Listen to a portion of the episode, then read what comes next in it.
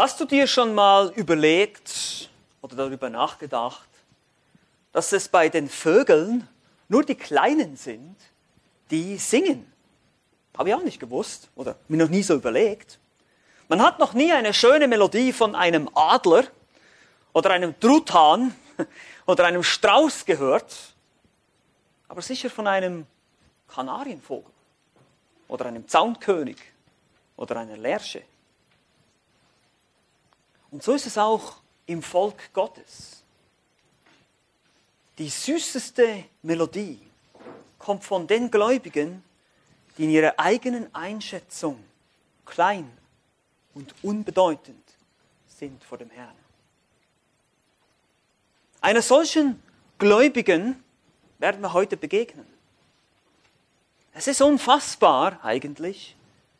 Es ist ein vielleicht 13 bis 14-jähriges Mädchen aus Nazareth, Maria, die Mutter unseres Herrn. Wir wollen uns heute gemeinsam ihren Lobpreis anschauen oder auch das sogenannte Magnifikat wird es genannt. Magnifikat, groß machen.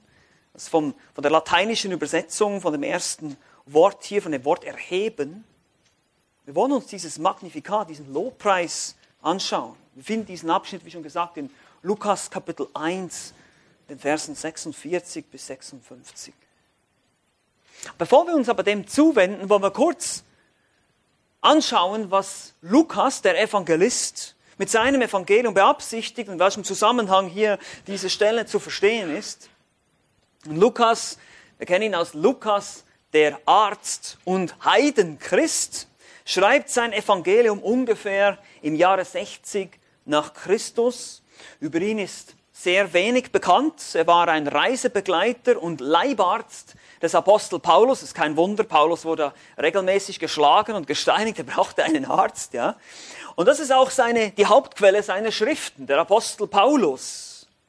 Das Evangelium oder auch die Apostelgeschichte bildet ein zweibändiges Werk. Also Volume 1 und Volume 2 von Lukas. Lukas Evangelium und die Apostelgeschichte, beide aus seiner Feder geschrieben. Beide Werke zusammen, ein zweibändiges Werk, adressiert einen gewissen Theophilus. Ja, am Anfang sieht man das in Kapitel 1 des äh, Lukas-Evangeliums. Schreibt er in Vers 3, in Kapitel 1, Vers 3, so schien es mir gut, der ich allem von Anfang an genau nachgegangen bin, es dir der Reihe nach zu beschreiben, vortrefflichster Theophilus. Wir wissen auch nicht genau, wer dieser Theophilus war. Der Titel Vortrefflichster weist einfach darauf hin, dass es ein Ehrenmann war, irgendein geehrter Bürger, ein römischer, griechischer geehrter Bürger in irgendeiner Form. Wir wissen nicht genau, wer es war. Aber jedenfalls schreibt Lukas in der Form eines Geschichtsschreibers. Wir haben es schon gelesen hier. Er ist allem ganz genau nachgegangen, sehr analytisch. Äh, Lukas schreibt wie ein Historiker, also ganz anders als der Apostel Johannes. Sein Griechisch ist auch weitaus schwieriger, das kann ich bestätigen, jetzt nachdem ich den Text hier so gelesen habe, äh, zusammen untersucht habe und auch im Griechischen angeguckt. Er schreibt wirklich wie ein Arzt, ja? also sehr komplex und sehr gebildet, ganz anders als der Apostel Johannes, der ein einfacher Mann war. Sehr interessant, das zu sehen, wie Gott die einzelnen Schreibstile benutzt hat, um sein Wort niederzuschreiben. Und er schreibt auch einen sehr ausführlichen Bericht über Jesu Geburt und Jesu Kindheit. Das Thema vom Lukas-Evangelium kann man zusammenfassen mit Jesus als Menschensohn. Also Lukas betont das Menschsein Jesu. Unter anderem, natürlich nicht nur, aber unter anderem, dass er wirklich Mensch war. Und da sehen wir schon äh, die unterschiedlichen Betonungen. Johannes, könnt ihr euch erinnern, Gottes Sohn, jetzt Lukas betont Jesus als den gekommenen Menschensohn, obwohl natürlich Menschensohn auch ein Titel ist für den Messias im Alten Testament, dürfen wir nicht vergessen. Er wird eines Menschen Sohn sein, aber er wird trotzdem Gott selbst sein. Und so ist es das Ziel des Evangelisten, der allem ganz genau nachgegangen ist, der wohl eben selber kein Augenzeuge war, sondern ganz genau verschiedene Augenzeugenberichte gesammelt hat, unter anderem eben auch von Maria und von anderen, allem genau nachgegangen und er schreibt wie ein Historiker unter diesem Gesichtspunkt Jesu Menschlichkeit. Jesus als der Sohn des Menschen von Israel verworfen und der Welt angeboten. Und deshalb verwundert es überhaupt nicht, dass Lukas die Geburtsstory sozusagen von Jesus sehr ausführlich beschreibt. Ja, wenn wir zu Weihnachten gemeinsam etwas lesen, ist es oft das Lukas-Evangelium. Warum? Nun, im Johannes finden wir nicht viel über seine, seine Herkunft als Kind, sondern eher noch weiter zurück. Am Anfang war das Wort und das Wort war bei Gott, ihr könnt euch erinnern. Und bei Markus beginnt es auch ziemlich schnell mit der Taufe, also mit dem Dienst Jesu. Und bei Matthäus finden wir ein paar Aussagen, kürzere Abschnitte über die Kindheit Jesu, die Geburt oder dann eben auch die, der Besuch der Weisen. Aber eine sehr, die ausführlichste Geschichte finden wir hier im Lukas-Evangelium. Und in dieser Geschichte hier, mitten hineingepackt sozusagen, schauen wir uns jetzt einen interessanten Abschnitt an, nämlich dieser Lobpreis Marias. Dieses Lob spricht sie aus, nachdem sie mit Elisabeth eine Begegnung hatte, der Frau des Zacharias und der Mutter Johannes des Täufers. Und als Maria Elisabeth grüßte, könnt ihr euch sicherlich erinnern, könnt ihr alles nachlesen, Kapitel 1, hüpfte das Kind in ihrem Bauch. Und nachdem Elisabeth einen Segen ausgesprochen hat über Maria, spricht Maria, wohl überwältigt von Gottes Gnade an ihr, dieses Lob aus. Sie hat auch bereits erfahren, wer ihr Kind ist. Das lesen wir in Kapitel 1, die Verse 32 bis 33. Daher ist dieses Magnifikat oder dieser Lobpreis, dieser Abschnitt genannt, ein Lobpreis Gottes über den Messias. Eine Beschreibung von Gottes Absichten mit dem Kommen des Messias. Ja, lasst euch nicht ähm, oder lasst uns mal daran erinnern, diese, diese Frau war eben 13, 14, 15 Jahre alt, das war das normale Alter. Damals wurde in dem Alter geheiratet. Es waren arrangierte Ehen übrigens, also lief ziemlich anders als heute hier, die Kultur, kann man sich heute nicht vorstellen. Und dieser Lobpreis ist reich gefüllt mit, mit Anspielungen auf alttestamentliche Verheißungen. Also dieses, ich sage jetzt mal so, dieses junge Mädel war gefüllt mit dem Wort Gottes, mit der alttestamentlichen Prophetie. Sie kannte sich aus mit den Verheißungen an Abraham, mit dem Abrahamsbund, dem Davidsbund. Sie kannte sich aus, sie wusste genau, was über den Messias alles gesagt wurde. Sie kannte ihr altes Testament. Und so schreibt sie alttestamentliche Poesie. Sie schreibt im Stil eines Psalms. Sie schreibt dieselben Parallelismen, wie die Psalmisten das gemacht haben. Sie ist eine Dichterin, eine Künstlerin, ein einfaches Mädchen, nicht älter als 13, 14 Jahre, aus Nazareth, einem unbedeutenden Dorf.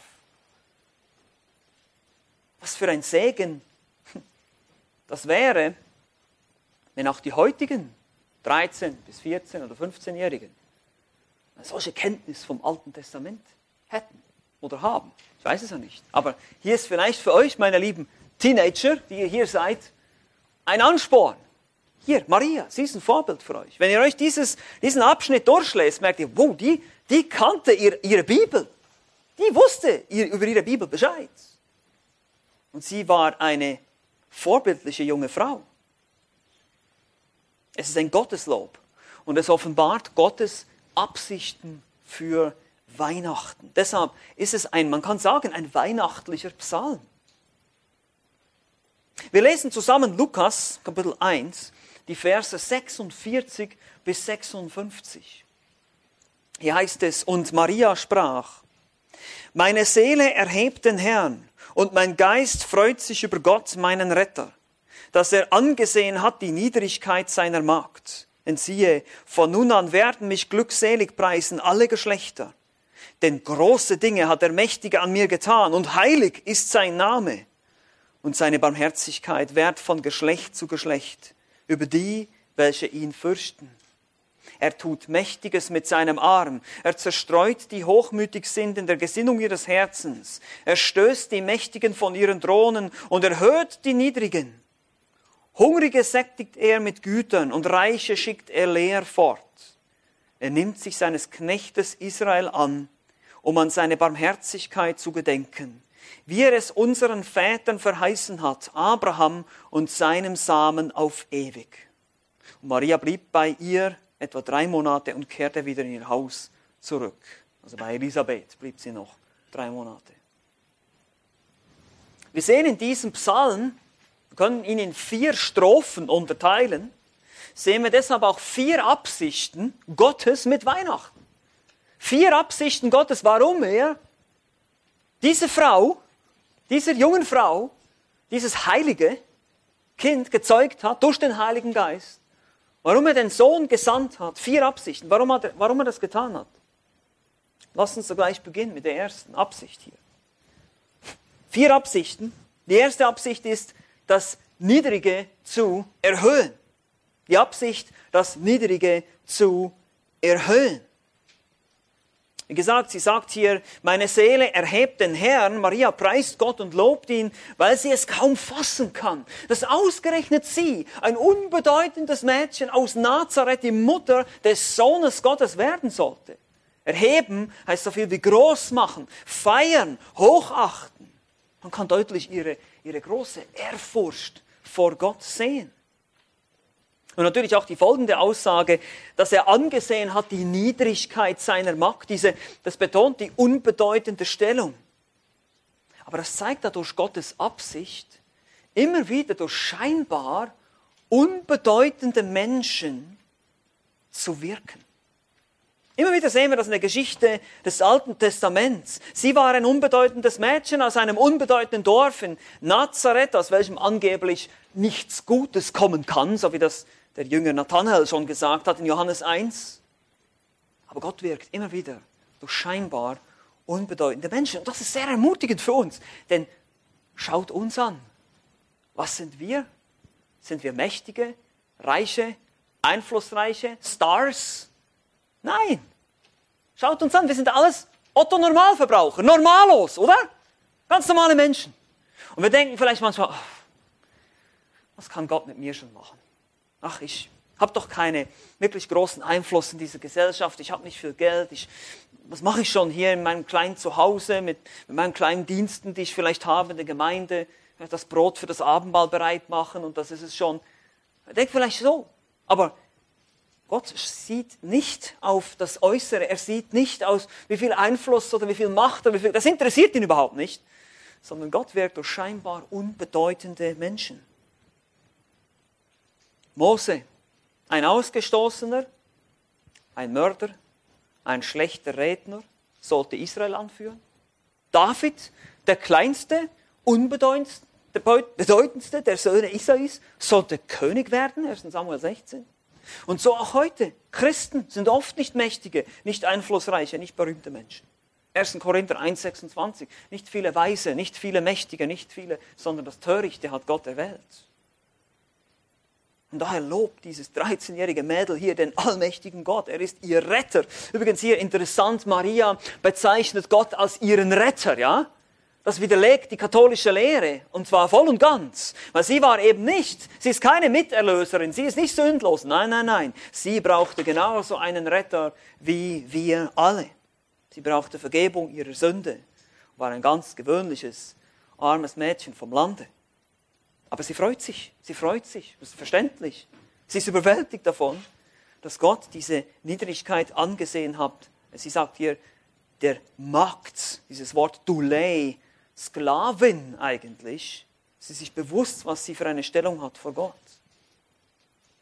Und dann sagt sie noch, von nun an werden mich glückselig preisen alle Geschlechter, kein Wunder, auch wir heute lesen von ihr und preisen sie glücklich. Das ist eine wunderbare Sache, dass Gott ausgerechnet sie ausgewählt hat, um die Mutter unseres Herrn zu werden. Gott wirkt durch Niedrigkeit und Schwachheit. Meine Lieben, das ist eine wunderbare Ermutigung auch für uns heute, diese erste Absicht Gottes mit Weihnachten, dass er dieses kleine Baby gesendet hat in einer Krippe, irgendwo in einer unbedeutenden Stadt, in einem kleinen Dörfchen, von einem unbedeutenden Mädchen geboren, Seht ihr irgendwo ein Muster da? Ich sehe eins. Ein ermutigendes Muster. Wir sind auch diejenigen, die uns oft vielleicht eben niedrig, unbedeutend, unfähig, schwach vorkommen. Und so hat Paulus gesagt, Gott ist in den Schwachen mächtig. Also Gott hat vier Absichten hier mit Weihnachten. Das erste ist die Absicht, das Niedrige zu erhöhen. Das zweite ist die Absicht, seine Eigenschaften zu zeigen. Wisst ihr warum? Dass Gott durch unbedeutende, schwache Menschen wirkt? Weil er die Ehre bekommt, nicht wir. Sonst könnten wir uns auf die Schulter klopfen und sagen, oh, ich bin so toll, ich bin so stark, ich bin so weise, ich bin so clever. Nein, sind wir nicht. Weil Gott allein die Ehre gehört. Er zeigt seine Absichten, er zeigt seine Eigenschaften. Hier heißt es weiter in Vers 49, und heilig ist sein Name, am Ende von Vers 49 und Vers 50, und seine Barmherzigkeit währt von Geschlecht zu Geschlecht über die, welche ihn fürchten. Heilig ist eine der wichtigsten Eigenschaften Gottes. Es fasst alles zusammen, wer Gott ist. Er ist abgesondert von allem Bösen. Er ist abgesondert von allem Gewöhnlichen. Er ist erhaben über aller Schöpfung. Er ist nicht Teil dieser Schöpfung. Er ist nicht Teil dieses Universums. Er steht über allem. Das ist heilig. Nicht nur ohne Sünde, das natürlich auch. Und sein Name steht für sein Wesen hier. Heilig ist sein Name. Alle seine Namen inklusive der alttestamentliche Name Yahweh. Ja, ich bin der ich bin und alle anderen Namen Gottes stehen für sein Wesen, für sein vollkommenes, perfektes Wesen. Und dieser heilige Gott, dieser absolut gerechte Gott, zeigt jetzt hier auch seine Barmherzigkeit. Ja, die Liebe bekommt Hände, so kann man Barmherzigkeit ausdrücken. Ja, Liebe ist die Einstellung Gnade ist das Unverdiente, das Wohlwollen, diese wohlwollende Einstellung. Aber Barmherzigkeit ist, wenn Gott wirklich etwas tut, er, er rettet. Er kommt selber. Er kommt als Mensch auf diese Welt. Er tut was. Er tut was dagegen, gegen das Problem dieser Welt, gegen die Schwierigkeiten dieser Welt, gegen die Sünde, gegen das Böse, gegen die Dunkelheit. Er tut was dagegen. Barmherzig. Und so kann Gott heilig und barmherzig gleichzeitig sein zu den Menschen. Weil seine Heiligkeit verlangt nämlich die Verurteilung aller Sünder, uns. Dass wir alle den Tod verdienen, nicht wahr? Aber seine Barmherzigkeit sagt, nein, ich will retten. Ich will zu mir ziehen. Und indem er den Retter sendet, indem er Jesus selbst sendet, selber auf diese Welt kommt und das Gesetz erfüllt und für uns bezahlt, kann er beides sein. Heilig, aber auch barmherzig. Das ist kein scheinbarer Gegensatz mehr. Gott kann beides. Das ist fantastisch. Unglaublich. Nicht? Kein Mensch wäre darauf gekommen. Aber es ist nur für die, welche ihn fürchten, sagt Maria auch. Also nicht einfach an alle Menschen pauschal, sondern nur diejenigen, die ihn fürchten, die an ihn glauben. Aber das von Geschlecht zu Geschlecht. Seine Treue hört nicht auf. Sein Angebot gilt genauso vor 2000 Jahren wie heute. Immer wieder durch alle Geschlechter, durch alle Generationen durch. Das ist also die zweite Absicht von Weihnachten hier. Gott will seine Eigenschaften zeigen. Er will sich offenbaren. Er will zeigen, wer er ist. Er ist heilig. Und Jesus hat das getan. Er hat ein heiliges Leben geführt. Er hat ein vollkommenes Leben geführt. Er hat das Gesetz gehalten. Keiner war so heilig wie er. Und er war genauso barmherzig. Keiner war so barmherzig und geduldig und gnädig wie Jesus. Er kommt uns nahe, hier auf die Erde, lebt ein gerechtes Leben und stirbt unschuldig für uns am Kreuz als Stellvertreter. Für jeden, der ihn fürchtet. Das ist wunderbar. Aber wir haben vier Absichten hier. Die erste Absicht Gottes mit Weihnachten ist eben das Niedrige zu erhöhen. Die zweite Absicht ist, Eigenschaften, seine Eigenschaften zu zeigen. Die dritte Absicht ist jetzt, Recht zu schaffen. Verse 51 bis 53, hier heißt es, er tut Mächtiges mit seinem Arm. Er zerstreut, die hochmütig sind in der Gesinnung ihres Herzens. Er stößt die Mächtigen von ihren Thronen und erhöht die Niedrigen. Hungrige sättigt er mit Gütern und Reiche schickt er leer fort. Interessant. Soziale Gerechtigkeit, Fairness, Weltfrieden, das sind doch Dinge, die sich die Menschen heute wünschen, oder nicht? Es ist einfach ungerechte Verteilung auf dieser Welt. So viele Menschen hungern und die anderen werden dick, haben so viel Essen, dass sie, dass sie Diäten machen müssen. So ungerecht verteilt, so viel Ungerechtigkeit auf dieser Welt. Kriege, Terror, all diese Dinge, die, die Themen sind immer wieder in den Nachrichten, in den Zeitungen. Unfaire Verteilung von Gesundheitswesen, von Medikamenten, von allen möglichen Dingen. Und Gott sagt, ich sende meinen Sohn um Recht zu schaffen auf dieser Welt. Wir lesen hier diese Verben hier in der Schlachterübersetzung. Weiß ich, wenn jemand von euch eine andere Übersetzung hat, zum Beispiel wie Elberfelder, dann wird ihm vielleicht auffallen, dass diese Verben hier in der Vergangenheitsform stehen. Also er hat zerstreut. Er hat Macht geübt. Er stieß Mächtige vom Thron. Nun, hier haben wir natürlich alttestamentliches Gedankengut. Wie ich schon sagte, Maria ist gefüllt mit dem alttestamentlichen Wort. Sie kannte sich in ihrem Alten Testament aus. Er hat zerstreut, die hochmütig sind. Da denken wir vielleicht an den Pharao in Ägypten und seinen Hochmut. 2. Mose 5. Er stieß Nebukadnezar vom Thron und ließ ihn wie ein Tier auf dem Feld Gras fressen in Daniel Kapitel 4. Hungrige sättigte er, das machte Gott in der Wüste durch das Manna, dem Volk Israel. Er erhöhte die Niedrigen, das haben wir schon angeschaut. Und er schickt auch Reiche leer fort. Aber diese Dinge aus dem Alten Testament sind ja alle nur Vorschattungen. Und hier beziehen sich diese Aussagen ja schließlich auf den Messias, auf das Kind, das bei ihr im Bauch ist. Dieser Messias, er wird die Mächtigen vom Thron stoßen. Er wird die Reichen leer fortschicken. Er wird diese ganzen Machtverhältnisse umkehren.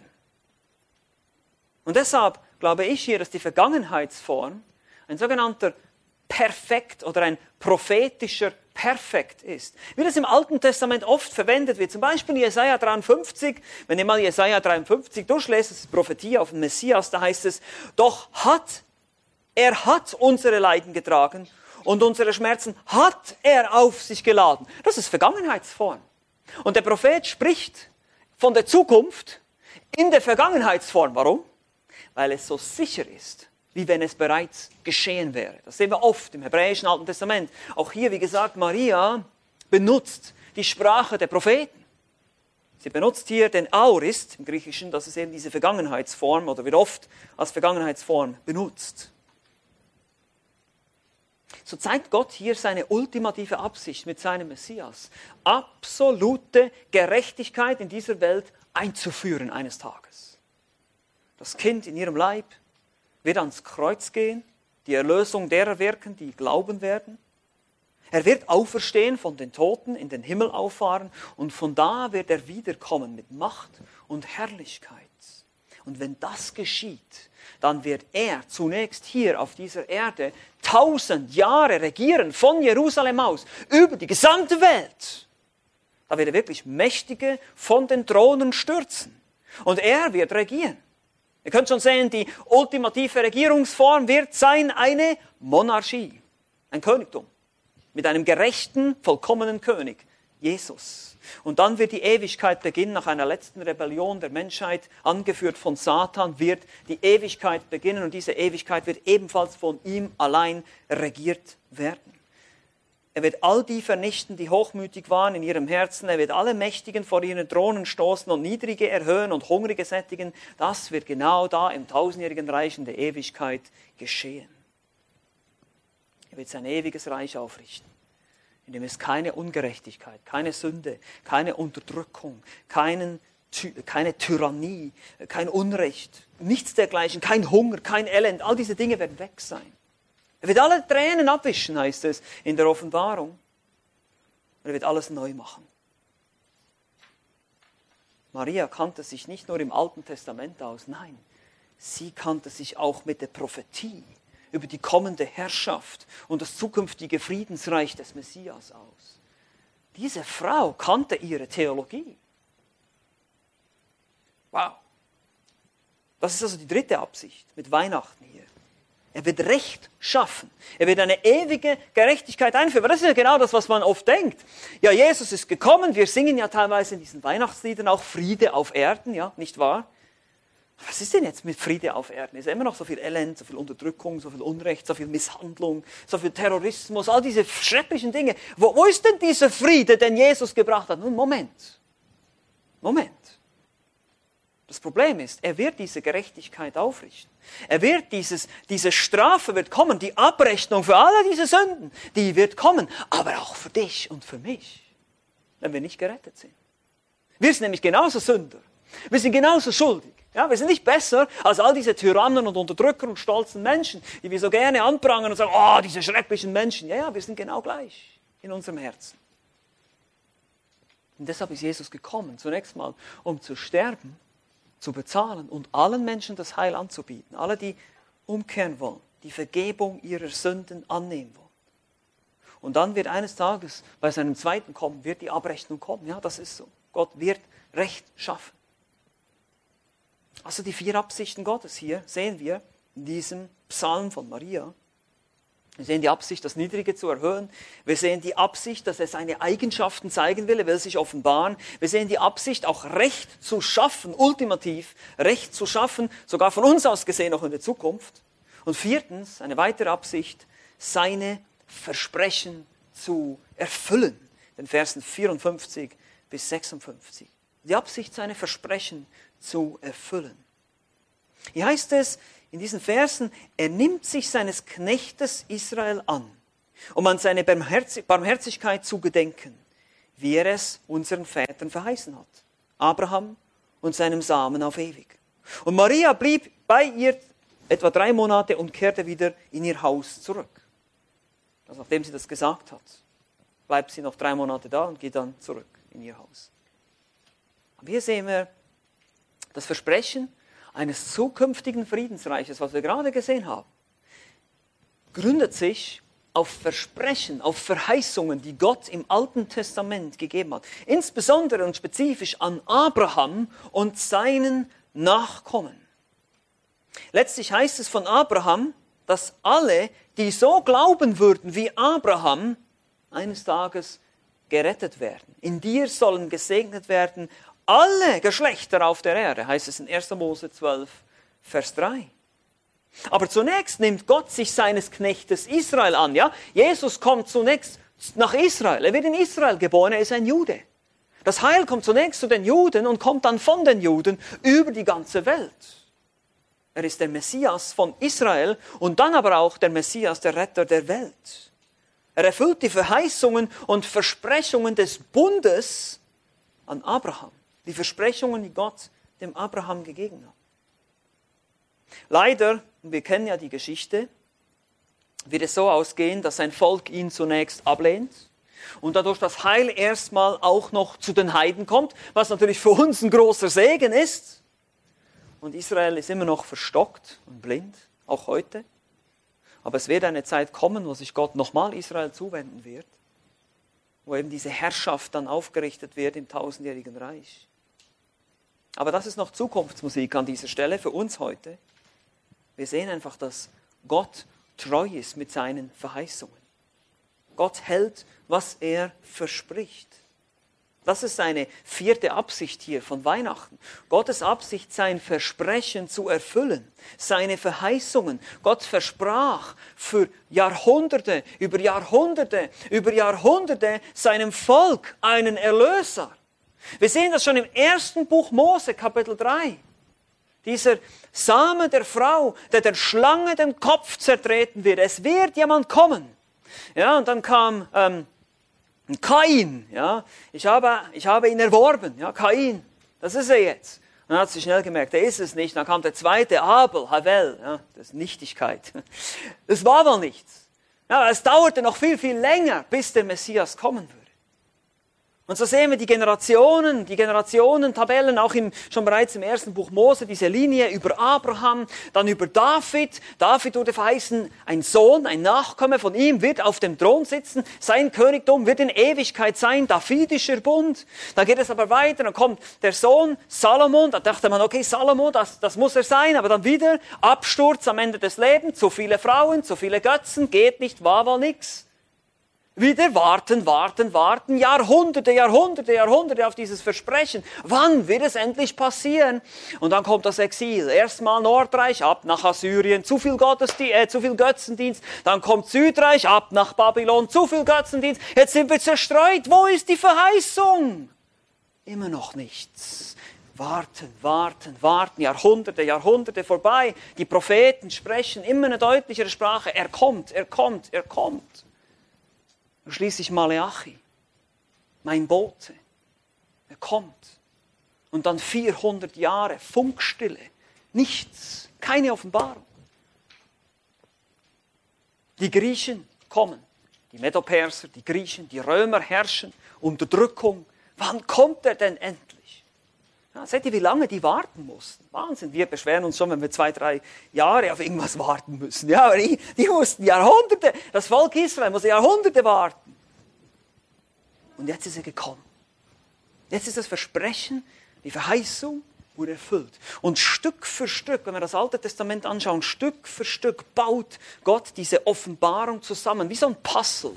Es entsteht so ein Bild langsam, wie er sein wird, wer er sein wird. Eben ein Sohn Davids aus dem Stamm Juda. Das kommt alles so Stück für Stück, setzt sich das zusammen, dieses Versprechen. Und jetzt da kommt das Neue Testament. Bam, geht das Licht an. Jetzt ist er da. Jetzt ist er da.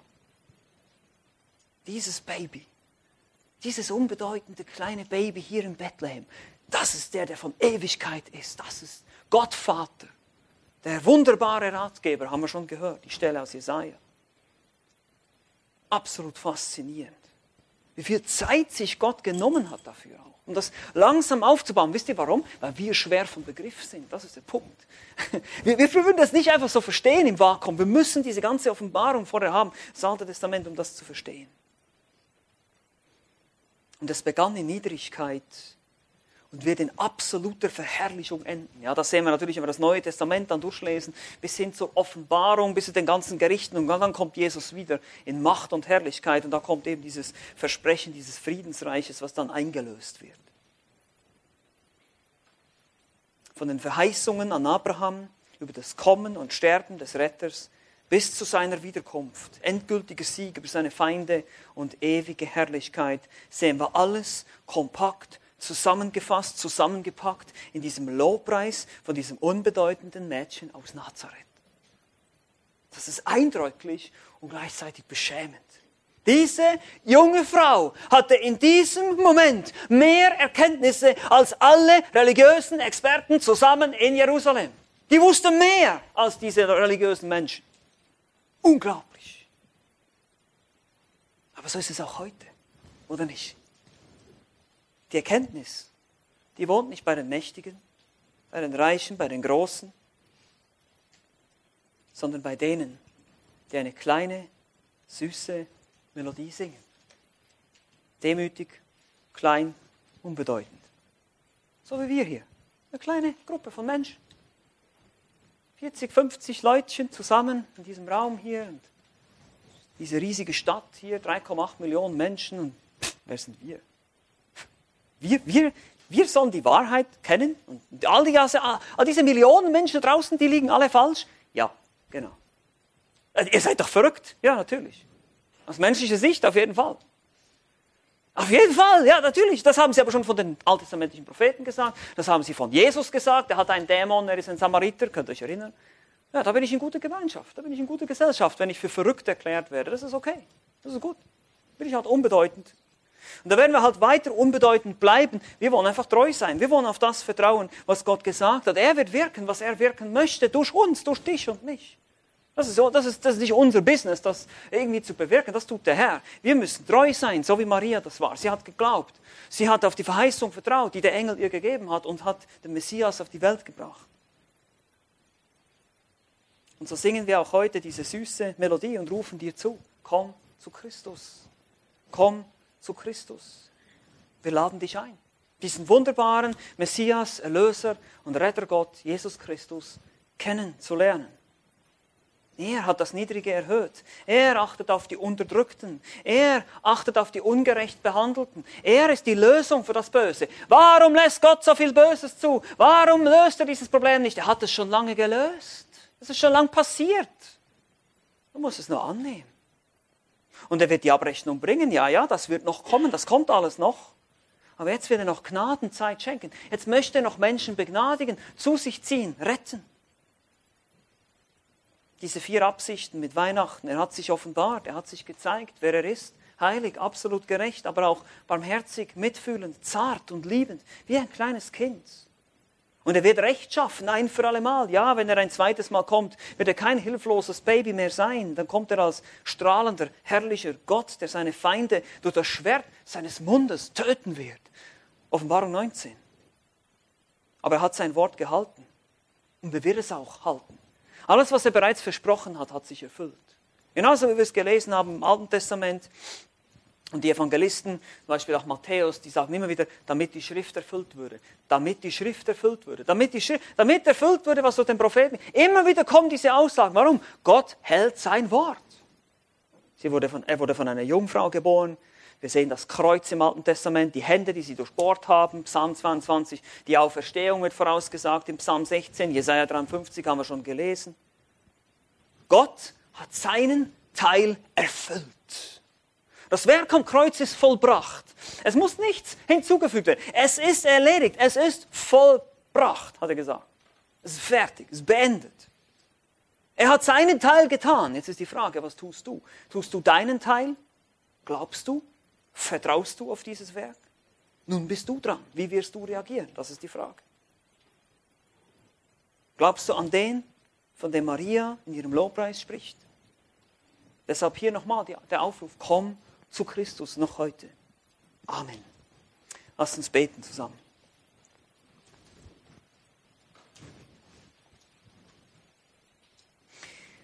Ja, Herr Jesus Christus, wir danken dir von ganzem Herzen, dass du der Retter dieser Welt bist, der verheißene, vom Alten Testament her vorgeschattete Erlöser, wie du ihr wie wir das immer wieder auch lesen im Alten Testament, wie du vorgeschattet wurdest durch verschiedenste Dinge. Auch wir denken auch an das Passalam in Ägypten, wir denken an das Opfersystem, wir denken an die, an die Priester, die vor Gott treten und so weiter und so weiter. So viele Dinge im Alten Testament, die genau abgezeichnet und vorgeschattet haben, wer du sein wirst und wie du sein würdest.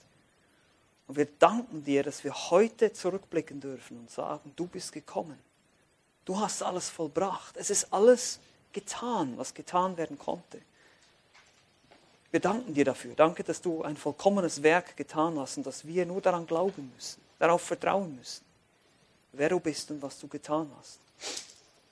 Und dass wir dir heute nachfolgen können, dass du uns verändern willst durch deinen Geist, dass du uns neues Leben schenkst, dass du uns befreist von der Macht der Sünde, der Finsternis und des Todes, dass du das Problem des Bösen, was diese Welt immer noch plagt, bereits gelöst hast uns zur Vollkommenheit bringen wirst in der Zukunft. Danke für diese Hoffnung.